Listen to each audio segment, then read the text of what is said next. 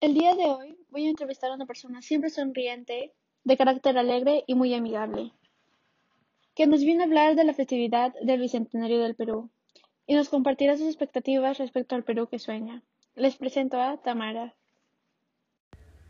Muchas gracias por invitarme, es un honor estar aquí.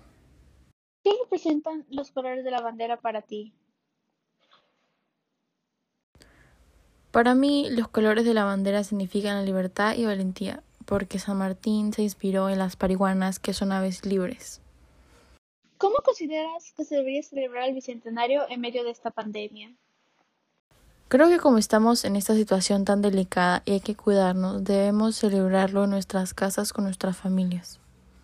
Sí, opino que esa es la manera más segura de celebrarlo. ¿Cómo te gustaría ver al Perú en 10 años?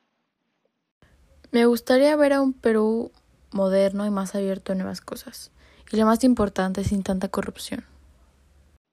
¿A qué te refieres con nuevas cosas?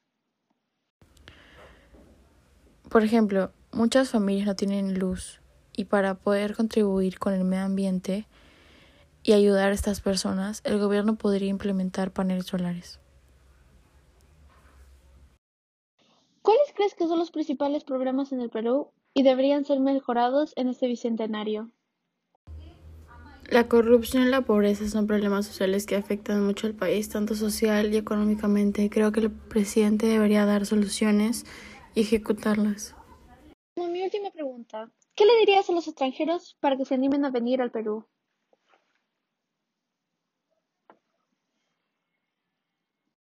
Yo les hablaría sobre los lugares turísticos que tenemos en todo el país y hablarles un poco sobre nuestra cultura, que tan importante es para nosotros. Respuesta, Tamara. El Perú es un país hermoso y con mucho potencial para salir adelante. Bueno, hemos llegado al final de esta entrevista. Gracias, Tamara, por tu tiempo y espero que para otra oportunidad te pueda volver a entrevistar. Fue un gusto responder estas preguntas contigo. Espero volverlo a hacer.